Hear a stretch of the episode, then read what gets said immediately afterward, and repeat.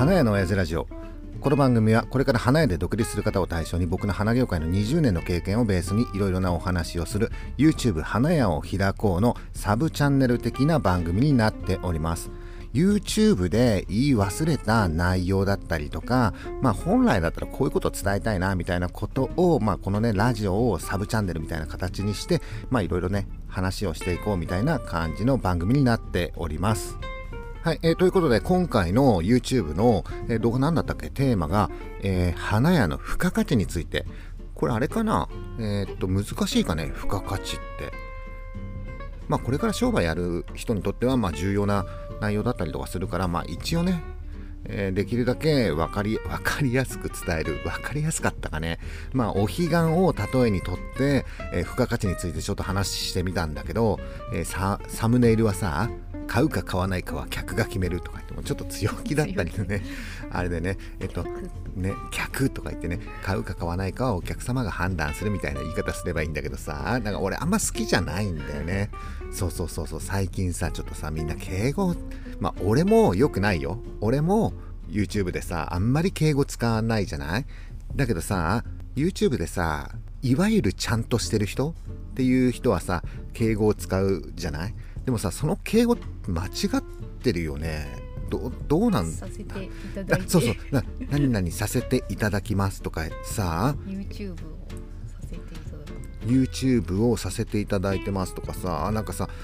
あとは何？えっ、ー、と何々さんさんはいいよ別に。えっ、ー、と誰々さんっていうのはいいんだけどさ。何でもかんでもさんつけてるでしょ？今はさ。なんかさえーと、例えばさ芸能人にさ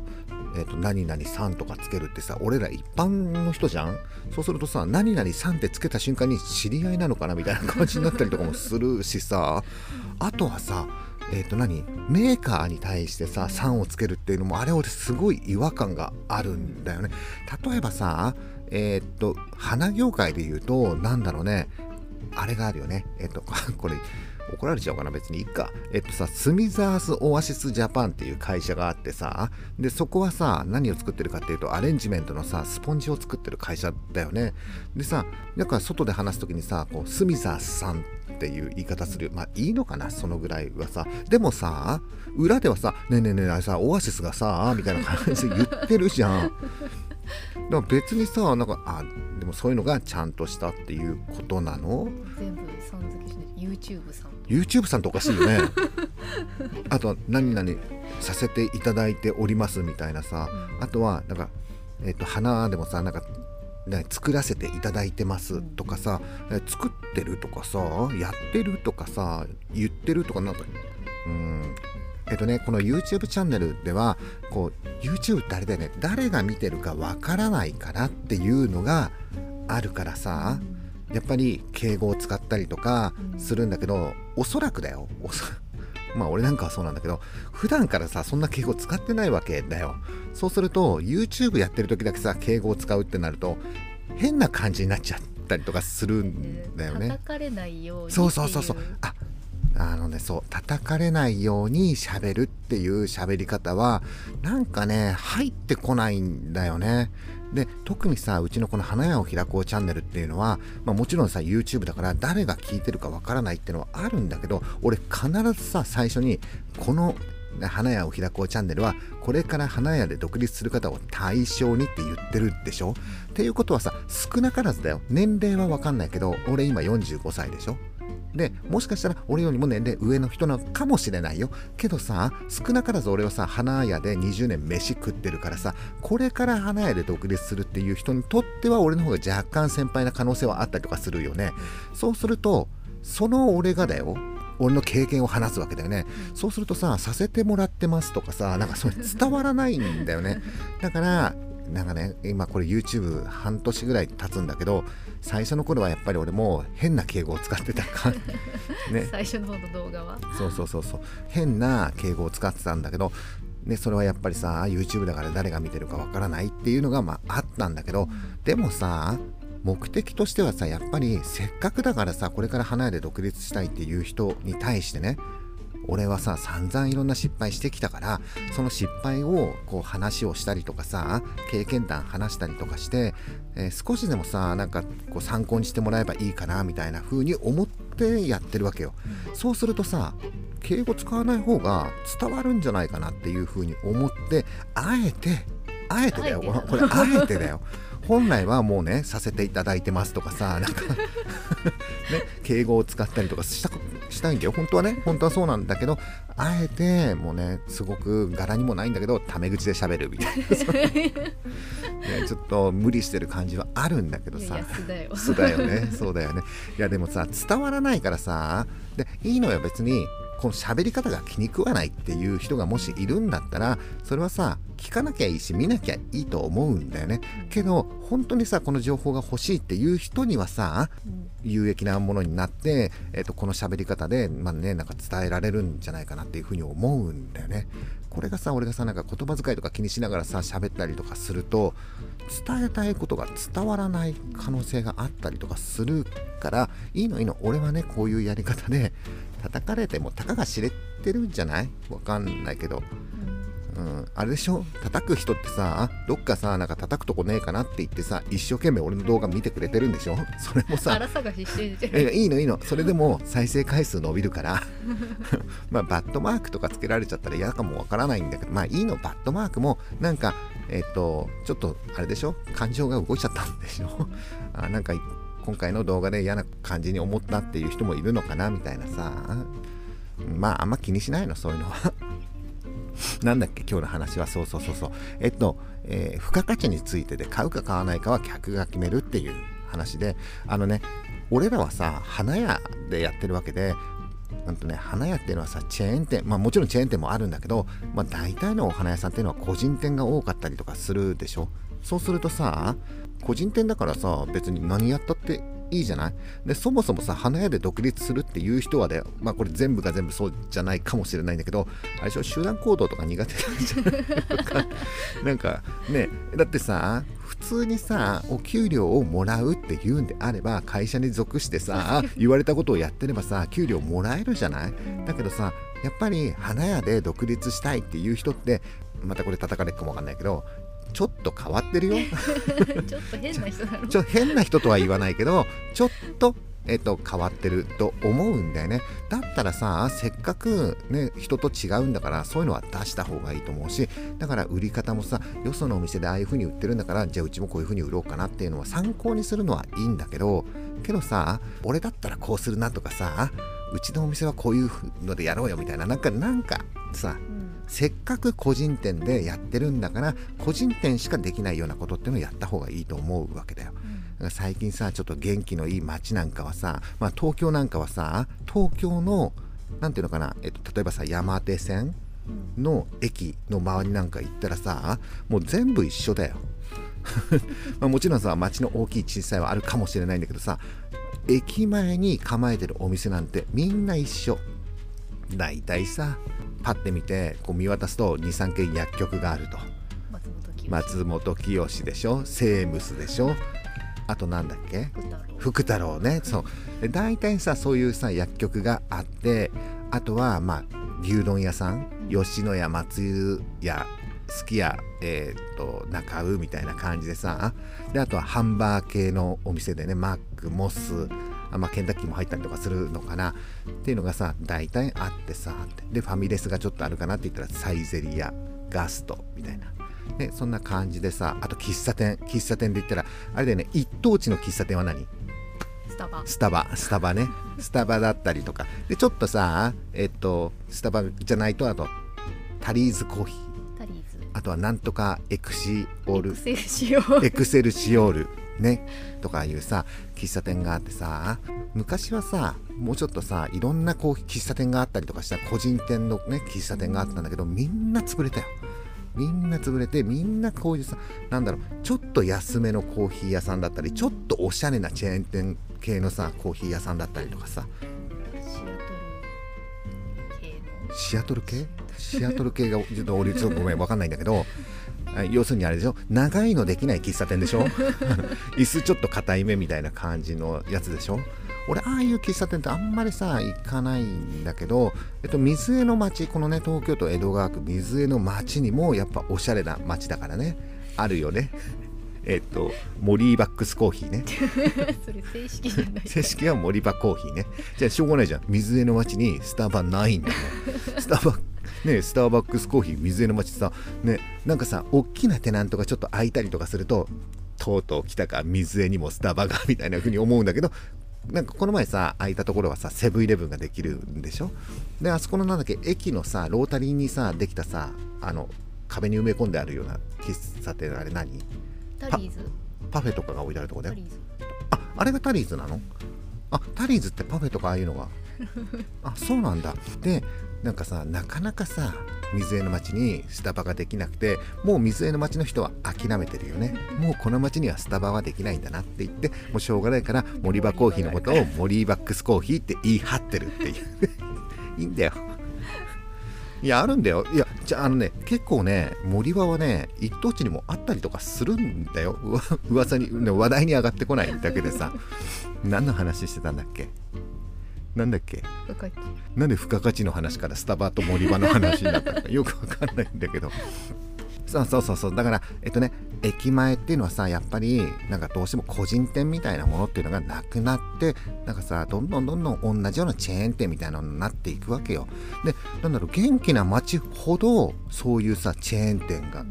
元気な街はテナント料が高かったりとかするからもう個人店がさ一回抜けちゃったり入れないんだよね。大きなさチェーン店とかさで大資本の喫茶店とかそういうとこしか入れないからそうするとだんだんさあの街がさ面白くなくなってっちゃうんだよね。でもその中でさ花屋さんっていうのは、うん、と比較的個人店が生き残ってるね、業界だったりとかするからせっかくさ個人店で勝負してるんだからさ、ね、そこのお店のなんか個性を出して勝負するっていうのが花屋だったらまだできるからね。だからこれからさ花屋で独立するっていう人はもうね全然自信持っていいんだよ失敗したって。たかが知れてるよ。花屋で失敗したってさあのもうね立ち直れなくなるぐらいの失敗とか花屋はそんなないよね。でもしさちょっと失敗してお金ちょっと少なくなっちゃったりとかしても大丈夫。物火がまたすぐやってきて現金商売だからね。すぐ復活できるからさ。そういう感じでなんかこう個人店なんだからえーっと何でもできるよみたいな。で今回の動画の中ではさだって家財費は同じ材料ね材料は同じなんだけどちょっと作り方変えたりとか見せ方変えたりとか最終的にはポップで売るみたいな感じでさ、ね、お客さんがそれでいいって言うんであればさそれは、えっと、間違いじゃないわけだよね。あの店側からしたらさそれはさぼったくりっていうね人もいるかもしれないんだけど違うよね。えっとお客さんがやる手間をうちが代わりにやってますよっていうことだったりとかするでしょ？それそれさあのまあ、動画見てもらえば分かるんだけど、えっと、750円の物価をちょっと気を使って形を作ってなんかさ作ることによって、えー1000円になるんだよね。750円が1000円。そうするとあらり66%のものがさあらり70%超えだよ。あらり70%超えのものをさ結構右から左にバンバンバンバン売れる商売ってこれ居酒屋さんのさ ちょっと薄めのウーロンハイと同じ。またそれ言ってる。本当だよ。薄めのウーロンハイのかけ率ってあれ絶対さ75%は超えてると思うんだよね。あれめちゃめちゃ儲かる。だから居酒屋さんっていうのはなんだっけ？あの原価率30%ってのはあれ料理だったりとかするんだろうねきっとね。ウーロンハイ絶対あんなのさまあそんなこと言ったら知ってる？タピオカミルクティーってあるじゃん。あ俺飲んだことないからさわかんないんだけどあれさ原価560円でできるんだってよ。すごい高い値段で買ってないみんな、うん、だからあれあのさタピオカミルクティーの価値って何かって言ったら今だけってことでしょ えっと、流行ってる今しか飲めないよっていうことで 今はほらどこでもタピオカミルクティーはもうさ最近あれかもわかんないけど昔はさどこ行っても飲めたんじゃない。でも今だけだよっていう間違いなく来年この店なくなってるからねっていうことでさ まあね売れてたんだろうけどさ、ね、そういうのを考えたら別にさタピオカミルクティーをさちょっと高いめに買ってね間違いなくあれは原価率は低いわけだよ。でもあれを買ってあれでしょ？インスタにパシッてして載せてアップロードするわけでしょ？そうするとおしゃれっていう付加価値がついてきたりとかするわけでしょ？だからいいのよそういうので。お客さんが良しとして買うんであればそれは商売として需要と供給のバランスは成り立ってるわけでね、まあ、特にさ今回の物価の話に関してはえっ、とね、前も話したと思うんだけど、物価って今どこでも買えるじゃん。コンビニでもさ、スーパーでも、ね、うちの近くのさ、ディスカウントショップ、アタックでもさ、店頭で売ってたりとかするよね。八百屋さんでも売ってるよね。あれ、市場が同じだからさ、あれ、仲卸かなんかで買ってやってんでしょ？あのさ、まあいいんだけどさ、まあね、でそんな感じで今はさ物価なんかどこでも買えるからさ、ね、どこでも買えるんだけどうちはさ花屋の専門店だからさやっぱりスーパーやコンビニができないような売り方をするしかないっていうとやっぱりさああいう風にちょっと気を使ってお墓にこう刺したらいい感じになるようなまあお花ですよみたいなのを提案する。でお客さんはさそれ買ってってさ、ね、お墓に飾ったらいい感じになるって言ってさでそれ1回買った人はまた買うんだよねっていうね。そしたらさそこにちょっと透かし売りを1本入れたりとかするとさ750円が1000円になるんでしょ？そうすると1000円はいくらになるの？えー、っとわかんないけどさ、2500円ぐらいつけといたら、あでもいいのかも。何でもいいんだよ。もうそこまで来たらさ、何でもいいわけでね、客単を今度は上げるっていうことになってきたりとかするから、透かし売りとか1本入れるだけで全然さ、見栄えが変わってきたりとかするもんねって言って、徐々に徐々にこうやって高く売っていくっていうことだよね。だからさ、何でもかんでもお彼岸の時期はさ、忙しいじゃん。例えば卒業式のさ注文だったりとかさ送別会の注文だったりとかあとは普通に、えー、お彼岸のお墓参り用のお花が売れるとかいろいろあったりとかしてさでも全部は対応できないじゃん。ね、全部は対応できないんだからその中で何を対応していくかっていうところでさ一番儲からないところだけ一生懸命やってたりとかすると、ね、お客さんにとってはいいかもしれないんだけどそれずっとやってるといつまでたってもさなんかうちの店も儲かんないよねみたいなやってもやってもなんかなんかお金残らないねみたくなっちゃうからやれることって限られてるからさその中で何を選んでやっていくかみたいなのって結構大事だって言ったうん本当はさ全部対応したいよ。ねでお客さんを待たさないっていうこともやった方がいいかもしれないよ。でもさ花屋さんってこの忙しい時に人をさ決めて雇ってるわけじゃないじゃん。どうしても暇な時の人件費で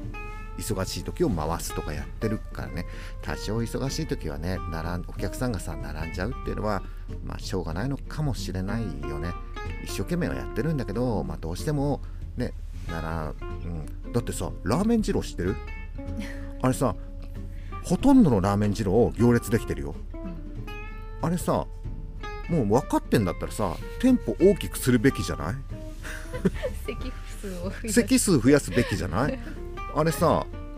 隣近所にさえ看板立ってたりとかするのね、えっと、ここはなんか隣近所のあのなんか入り口のため、えっと、こここは並ばないでこっちの方に並んでくださいっていう縦看板立ててるわけ、でさラーメン二郎ってさ結構いろんなところにさチェーン店があったりとかするでしょ？必ずあのサイズのお店を出すわけよ。分かってんであのサイズのお店出せば行列ができるっていうさあれ行列させる商売だったりとかするでしょ？うちのさ、えっと、水江の近くにもさあのけなんだっけ？篠崎の入り口のところにさ、うん、まあちょっとお店の名前は出しちゃうとあれだから、えっと、ラーメン屋さん1軒あるでしょ？夜中にいつも並んでるところ。で昔行ったんだよなんでここのお店はね行列ができてんだろう美味しいのかなと思ったらまあ基本的にはさラーメン二郎と同じだよ。やっぱり席数が少ないんだよ。で席数が少ないんだけどラーメンとかだからさ別にさ周りに居酒屋があるわけじゃないから普通に食事として食べるラーメン屋なの。なんでさここのお店はさ行列ができてんのかなってずっと見てたんだよね。そしたらね店主のね湯切りが遅い あれねすげえわざとやってんじゃねえかなスローモーションで湯切りをなんだあの湯切りはと思ってさ。あれなんかさあれじゃないの？なんか行列のさ並び具合見てさ湯切りのスピードとか変えたりとかしてんじゃないの？なんか湯切りした後にちょっと首かしげてさもう一回かなみたいな感じでさあれわざとやってんじゃないの？だってさあそこはさ結構大通りだから並んでる毎回並んでるの見ればさあなんかあそこのラーメン屋美味しいのかなっていう気になるよね。何の話だっけ、まあ、毎回さこんなどうでもいい話ばっかりな。えっと今回の話はまあそんなことで、えっと、これからね花屋で独立する人はね個人店でやるんだからえっと何やってもいいじゃん。買うか買わないかはお客さんが決めればいいこと。もっと言うと売るか売らないかはうちが決めることだったりとかするからさ。でそれでうちはこういうのを売りたい。でお客さんはこういうのが欲しいっていうののバランスが取れたところで初めてさ商売って成立するわけでしょ。だから需要と供給のバランスでしかないわけだよね。だからそういうのを考えると別に高く売ったって別にお客さんがそれでいいって言うんだったらいいじゃんっていうようなお話でした。はい、毎回ラジオはね、こんなグダグダにね、どうでもいい話がね、えー、まあ、まあ、いいのいいのいいの。あの、YouTube でなんとなくちゃんと言えてる感じだから、あの、YouTube、YouTube はね、どうしてもね、やっぱね、まだね、カメラの前だから緊張してる感じはあるんだよね。でも、ラジオってマイクだけだからさ、これほんと手軽だよね。手軽なのに、更新頻度は YouTube と一緒。もうちょっとさ、ラジオは、あと YouTube を更新した後にラジオっていうんじゃなくてもうちょっとさ気軽にこうやってね更新するのもいいかもしれないよね。でやってて面白いもんね。はい、え、ということでまたね、え YouTube 次回はまた3日4日後になるのかな。えっ、ー、とねまたいろんなこと花屋の僕のね経験なんかを話していこうと思いますのでぜひ YouTube の花屋を開こうチャンネルもよろしくお願いします。ということで今回は以上になります。バイバイ。花屋の親父ラジオ。この番組はこれから花屋で独立する方を対象に僕の花業界の20年の経験をベースにいろいろとお話ししていく YouTube チャンネル花屋を開こうのサブチャンネル的なラジオ番組になっております。はい、えー、今これを収録しているのが3月27日ですね、えー、今日ね YouTube をアップしたので、えー、でその後にこのラジオを収録しているのでこれアップされるのは明日かな？3月28日になりますね。あのねラジオは、え YouTube を更新した翌日だからちょっとさ YouTube よりもタイムラグはちょっと出ちゃうね。うん、まあしょうがないねこれはね。なかなかさ YouTube 撮っててその後編集してその後ラジオでっていうとなんかちょっと寝る時間なくなっちゃったりとかするからあんまりさ一生懸命やりすぎちゃうと続かないこともあったりとかするからまあこのペースでちょっとやっていこうよという感じでえー、今回の YouTube のテーマだけど、テーマは何だったっけな、えー、花や開業のタイミングっていうのをやったんだけど、あれだよね、今回さ、YouTube の撮り方のさ、構成みたいなものをちょっと変えてみたんだよ。でさ、普通だったら、他のね、YouTuber の人をね、ちょっと参考にしてさ、動画が始まって、えー、最後に大切なお知らせがあるので、是非最後までご覧ください、みたいな感じでさ、言うとさ、なんかほら、最後まで見てくれてお知らせをみたいな感じでそういうのをさやろうと思ってやってたんだよね。やってたんだけどさお知らせにたどり着いてないっていう ことが分かったからそっかお知らせをちょっと前に持っていかないとなんかさ伝えたいことが伝わんないんじゃないかなと思って今回は最初にさテーマだけ言ってでちょっと先にお知らせさせてくださいみたいな感じでお知らせを入れたんだよ。そしたらさお知らせがさ長くなっちゃってさお知らせがさ 78分かかっちゃったんでねそうするとさおなんかさ最初にさテーマだけ言ってるじゃない？そうするといつになったらその本編に入るんだよみたいな感じでさお前のさお知らせとかもういいよみたいな感じで離脱されちゃったりとかしてそうするとさ大切な本編がさちょっとねみんなにね届けられない感じがするからちょっとあれだねお知らせのやり方はやっぱり変えよう。一番最初ドタマにさこうお知らせを持ってくのはいいんだけどもうパパッとパパッとさ パパッと言わないとダメだよね。そうそうなんだよ。そうなんだけどさなんかさ話がどんどんどんどんそれてっちゃったりとかして、ま、なんだっけ最初のお知らせは何を言ったんだっけ？あそうこのラジオをさ心機一転始めるよって言っててな心機一転って何なの？っていうことだよねだからもともとはさ YouTube をやったのと同時に音声コンテンツでこうねインターネットラジオっていうのやったんだけどさね、やってますよみたいな最初言ったんだけどもう簡単に1ヶ月でさ心が折れちゃってさ。ね、それはさなんかさあなんかさラジオやってるって言ってたけど全然更新してないじゃんみたいな風に思われてるかもしんないから一応さそんなに心折れちゃった理由みたいなことをさ言っておかないといけないかなと思ってさ一応言ったりとかしてあとさ、まあ、周りの人からさいろいろさ YouTube とかラジオとかやってるといろいろね感想とかさ言ってくれたりとかする人もいるんだよ。でその中にさやっぱり比較的多いのがさ朝場のさ YouTube ってさ眠くなるんだよね。っていう。違う言い方が違うんだよ。朝場の YouTube 見てて朝場の声を聞いてるとなんだか眠くなるよねっていう言い方をしてくるわけだよ、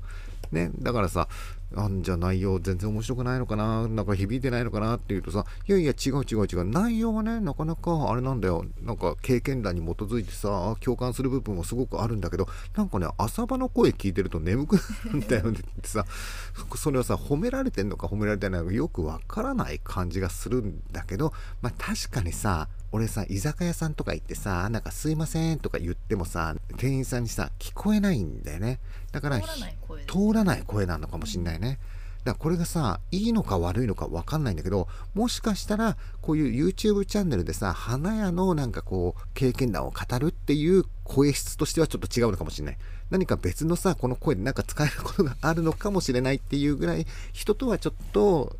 何が違うんだろうね。この周波数的なものが違うのか分かんないんだけどさ。なんかね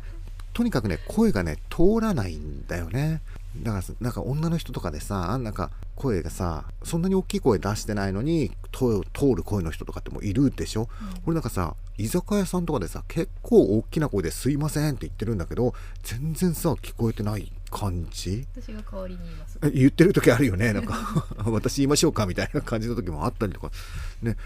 まあいいんだけどさあの一応さその人は別にいやいやいやあのダメって言ってるんじゃない。いいいいいよ。いいいいと思うんだけどただただ眠くなっちゃうっていう。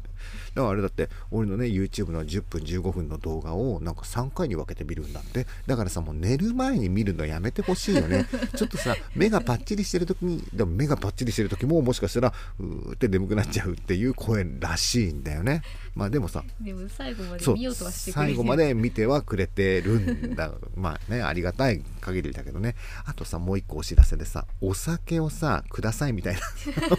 ダメでしょあれあれはダメダメかね。たださやっぱり応援してくれる人は少なからずちょっとはいるんだよね。いいねボタンを押してくれる人もいるしさチャンネル登録者数も増えてたりとかするからもしかしたらだよ。もしかしたらすごく応援してくれる人が中にはいるかもしれなくてその人がさあなんかもっともっと応援したいのにいいねボタンを押すだけじゃあれかなっていう人がいるかもしれないから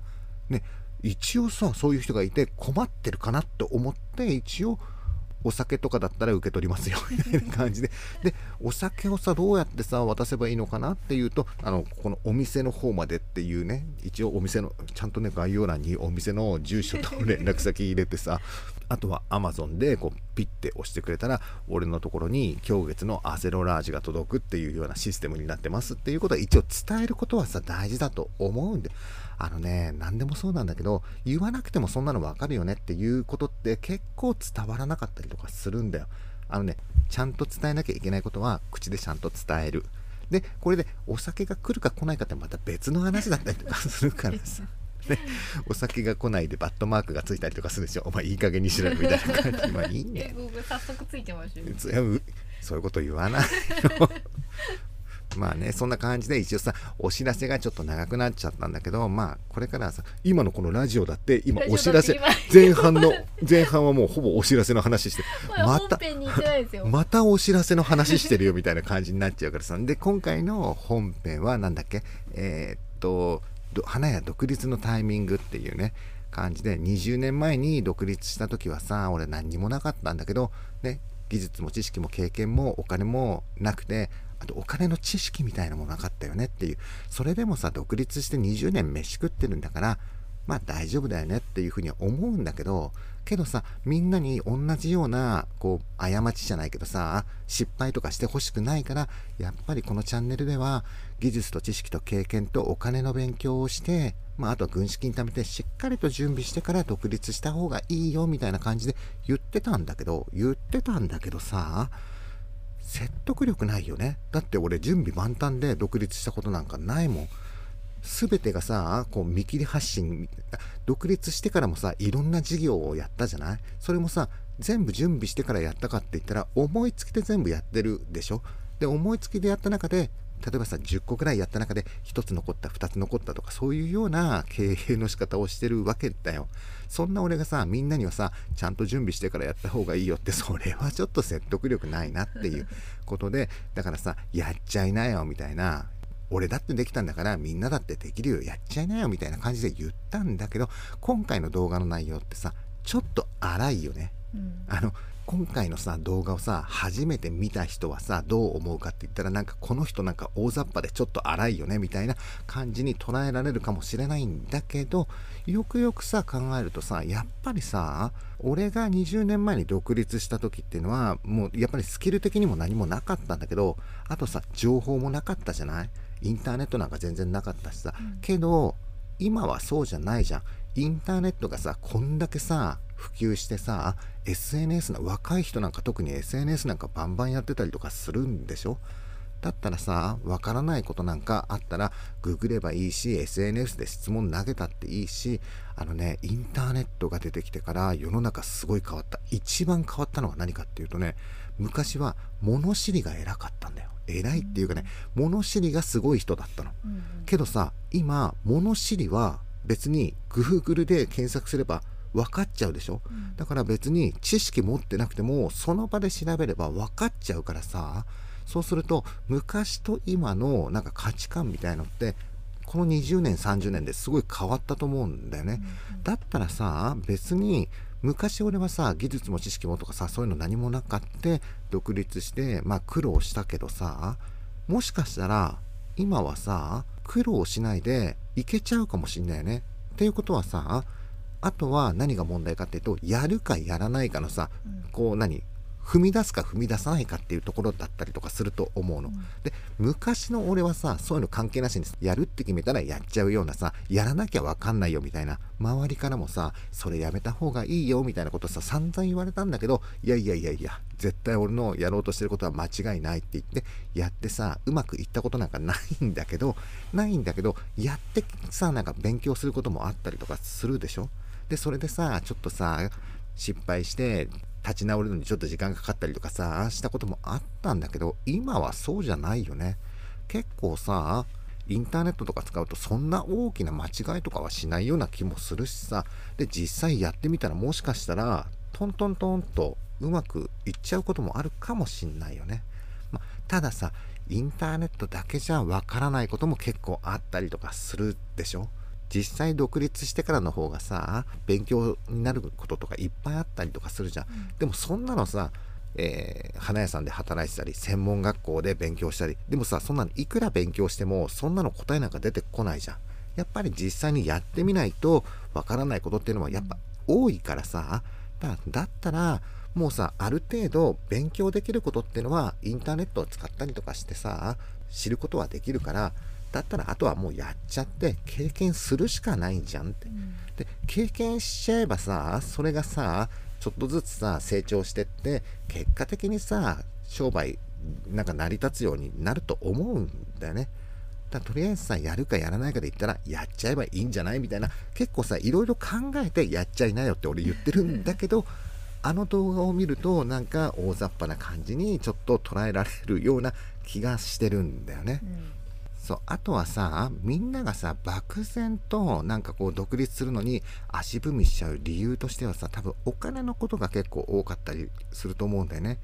お金稼げなかったらどうしよう。給料取れなかったらどうしよう、ね、支払いできなかったらどうしようとか。お金のことは結構不安要素としては大きいのかもしれないけどさ、花屋さんって、まあ、店舗商売だったら基本的に現金商売だったりとかするからさそんなに大きなミスしなければキャッシュフロー的にはそんなにさ物日も定期的にあるしね。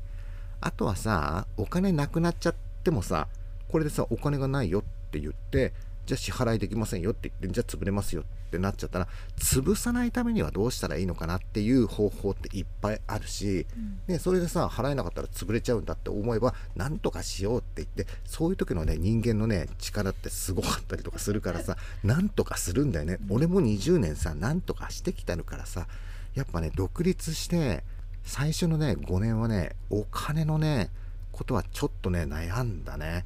お金回んないよどうしようみたいな時はちょっとねなんか定期的にあった。まあそれはさなんか俺キャバクラとかさスナックとかでさお金使っちゃったっていうさそういうのもあったりとかするんだけどやっぱりねお金のことっていうのはちょっと,、うんと勉強しなきゃいけないかなって思うんだけどそれって専門学校とかじゃ教えてもらえないからさ、あとお花屋さんの従業員で働いてたとしてもそういうのって社長はさ従業員に見せないじゃない、だからそういうのってやっぱり自分で独立してみないとわからないからなんかね他のさ業種花屋じゃなくて例えば居酒屋さんとかさなんかわかんないんだけど他のさ業種で独立すると初期投資ってすごいお金かかるでしょ？けどお花屋さんって初期投資比較的かけりゃきりないかもしれないんだけど、比較的まあ安く独立ができる業種だったりとかする。居酒屋さんなんかより全然安いんじゃない？だって別に設備なくても。まあねあのフラワーキーパー入れる入れないっていうさ動画も出してたりとかするけどさあまあうちなんかはさフラワーキーパーなかったりうち今このお店さ独立するのにあだ独立か移転かこのお店を出すのにいくらかかったかっていうとさ保証金で120万でしょ？で前家賃とかでさなんか30うんと200万かかってないんでね保証金120万いかんじゃちょっとなしね。後から帰ってくるって前提で。そうするとさ引っ越しもさ隣の隣に引っ越しただけだからさ え引っ越し屋さんやっとね自分で台車で全部運んだでしょ、あとさ家賃はさえっと、1ヶ月分前家賃で入れる。これもさ別に家賃って毎回のことだから別に入れないでしょ？ひお店出すのには。そうするとさかかったお金っていうと何かなっていうと不動産屋さんの契約の手数料、あとはさお店は基本的に、え前のお店がここはほらなんだけどブティックだったからそのそのままさ残してもらったからね。で壁紙も自分で張り替えたりとかしたしね。あと台とかもせんべい屋さんからもらったりとかしてさ全部お金かかってないから。ほぼお金かかってないよね。多分現金で50万円かかってないよね。このお店出すのにね。でもちろんフラワーキーパーないし業務用のエアコンも最初から入ってたからって言って商売してると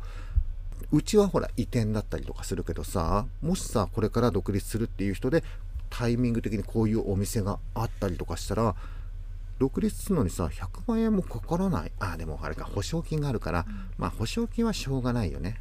まあでもそんなにさ花屋さん出すのにお金はかからなかったりとかするからね。だからなんだろう悩んでてもさあの多分答えが出ないことをずっと悩むからだったらもうやってとりあえず壁にぶち当たってみる。そんなさそんな高い壁じゃないからだからピョコって乗り越えられることもあったりとかするからね。あとはあれだよね。えっ、とよくわからないんだけどなんか失敗談みたいなものってのもさ俺いっぱい持ってたりとかするからさこの YouTube チャンネルとかラジオとかで、まあ、どんどんさ失敗談みたいなものを話してったりとかするとあこういうことでこんな失敗するんだみたいなそんなさ失敗の話なんだから山ほど持ってるからさ、ね、じゃあこれからはさ YouTube でちょっと失敗談中心失敗談中心に話すのってちょっといや俺もかっこつけたいなっていうところもあったりとかするけどまあいっか失敗談とか話してまあなんかさこれから独立する人たちの参考になるんだったらまあ別にさ失敗談だったらいっぱいあるからそんな話もちょっとしていこうという感じにしていこうか。はい、えーそんな感じでもうあれだね毎回ラジオはさグダグダだね あの YouTube はさなんかさやっぱカメラの前で喋ったりとかするからさあかしこまってるあれでもかしこまってたりとかしてるのよ。でもラジオは結構グダグダだったりとかするよね。でこんだけさグダグダだったらラジオはさやっぱりもうちょっとだけさ更新頻度を上げてもさいいかなっていう。今さ、えー3月の後半だから一番忙しいよね。市場もやっぱりワーワーしてるしね。だからまあちょっと大変かもしれないんだけど4月なんかさもう何にもないんだよ、うん、だったらねラジオで遊んでたりとか YouTube 撮って遊んでたりとかしてた方がさねこう4月さ何もさお店が暇だったりとかしてさ何もすることがなかったりとかするとさ腐るんだよ、そうするとさ母の日さよっこらしょって腰上げるのが大変になったりとかするからさまあこんな感じでラジオはグダグダでやっていこうと思いますのであの YouTube の花屋を開こうチャンネルとこのねラジオ、えー花屋の親父ラジオねこちらもどうぞよろしくお願いします。ということでまた次回、えー次回あさってあたりにねまたねできたらいいよね。ちょっとね不定更新頻度をそうねそうそうそうそう。であのねなかなかね俺自分に甘いからね、今日はいいかな、飲んじゃおうかなとか言って、なかなかね、えっ、ー、と、定期的にできるかどうかわからないんですけど、こんな感じで、まあ、ぐだぐだやっていこうと思いますので、またぜひ聞いてください。バイバイ。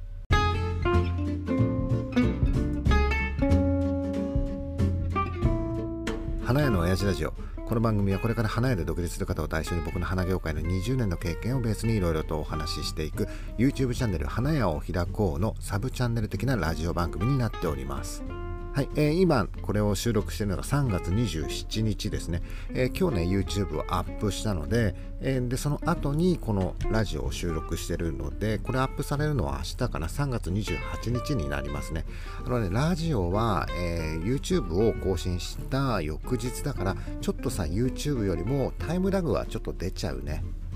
うん、まあしょうがないねこれはね。なかなかさ YouTube 撮ってその後編集してその後ラジオでっていうとなんかちょっと寝る時間なくなっちゃったりとかするからあんまりさ一生懸命やりすぎちゃうと続かないこともあったりとかするからまあこのペースでちょっとやっていこうよという感じでえー今回の YouTube のテーマだけどテーマは何だったっけな、えー花や開業のタイミングっていうのをやったんだけどあれだよね今回さ YouTube の撮り方のさ構成みたいなものをちょっと変えてみたんだよ。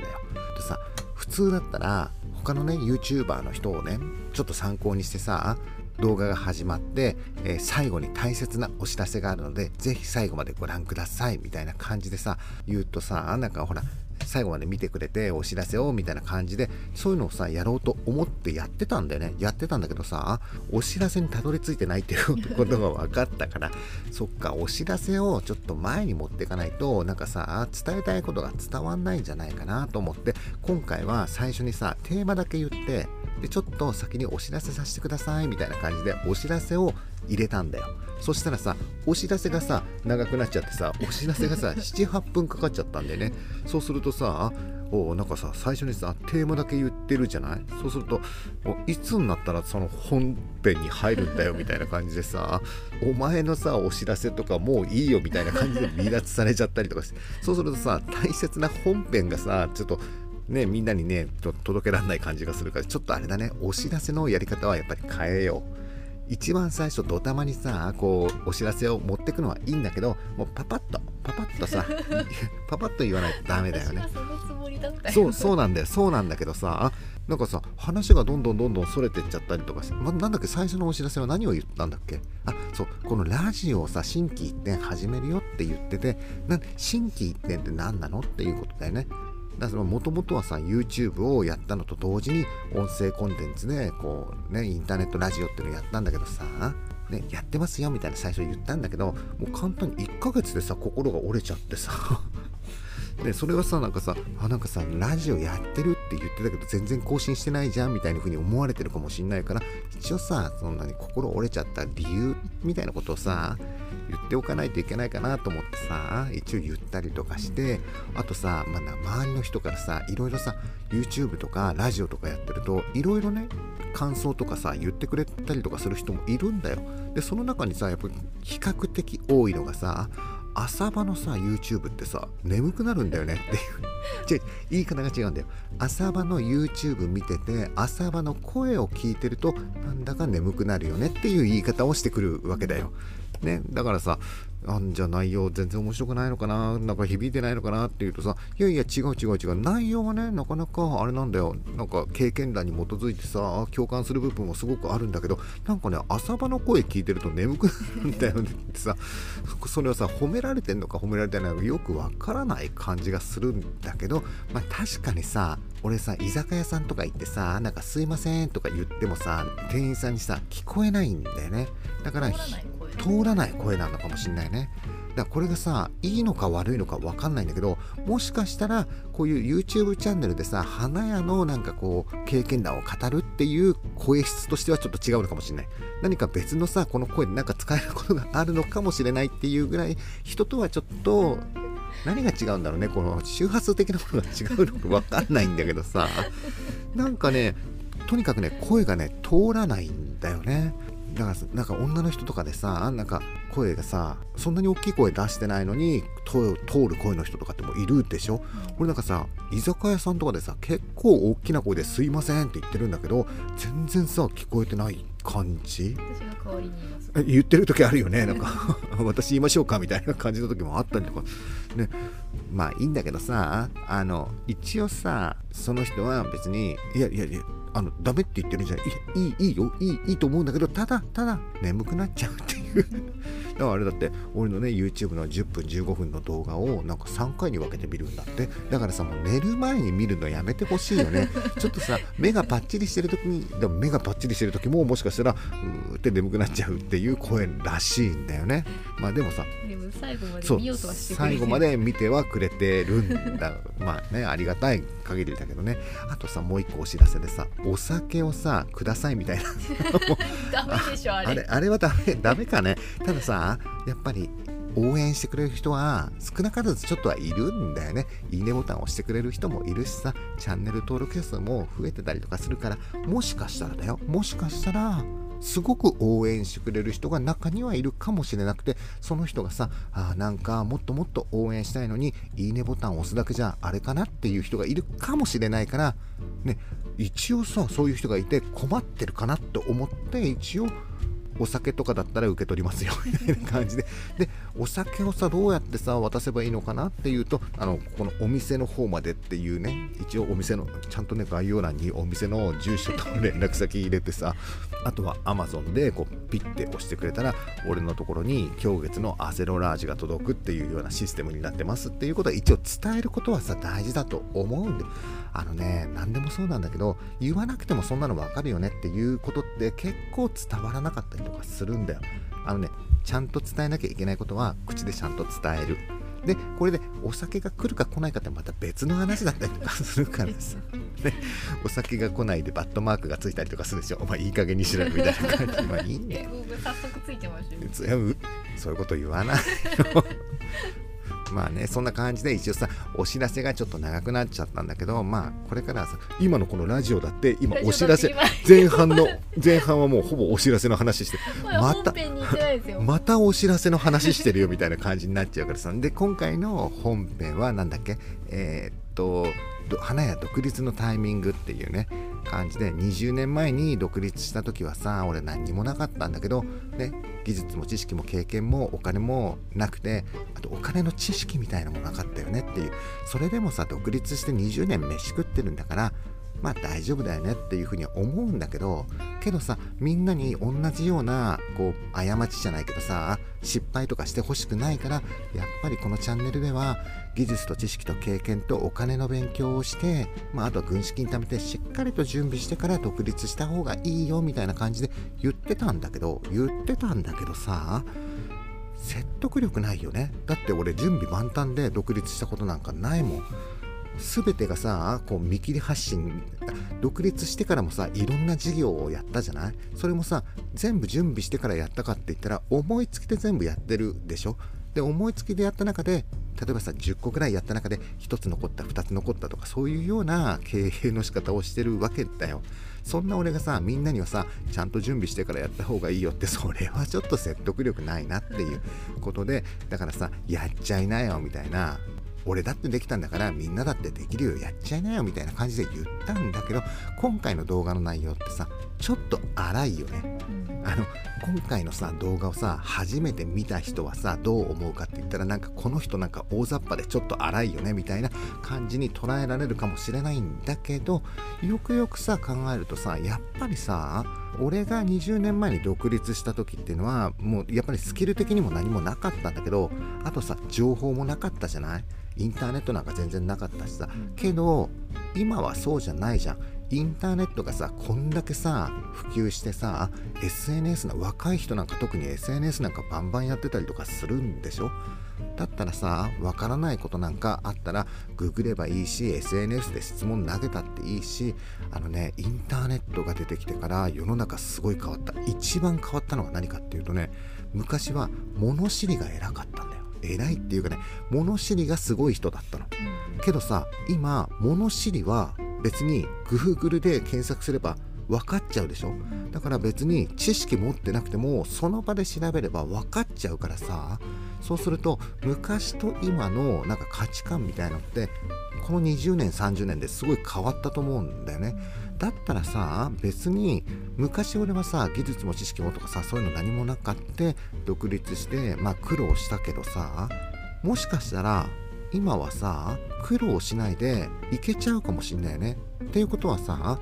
あとは何が問題かっていうとやるかやらないかのさこう何？踏み出すか踏み出さないかっていうところだったりとかすると思うの。で昔の俺はさそういうの関係なしにやるって決めたらやっちゃうようなさやらなきゃ分かんないよみたいな周りからもさそれやめた方がいいよみたいなことさ散々言われたんだけどいやいやいやいや絶対俺のやろうとしてることは間違いないって言ってやってさうまくいったことなんかないんだけどないんだけどやってさなんか勉強することもあったりとかするでしょでそれでさちょっとさ失敗して立ち直るのにちょっと時間かかったりとかさしたこともあったんだけど今はそうじゃないよね。結構さインターネットとか使うとそんな大きな間違いとかはしないような気もするしさ。で実際やってみたらもしかしたらトントントンとうまくいっちゃうこともあるかもしんないよね、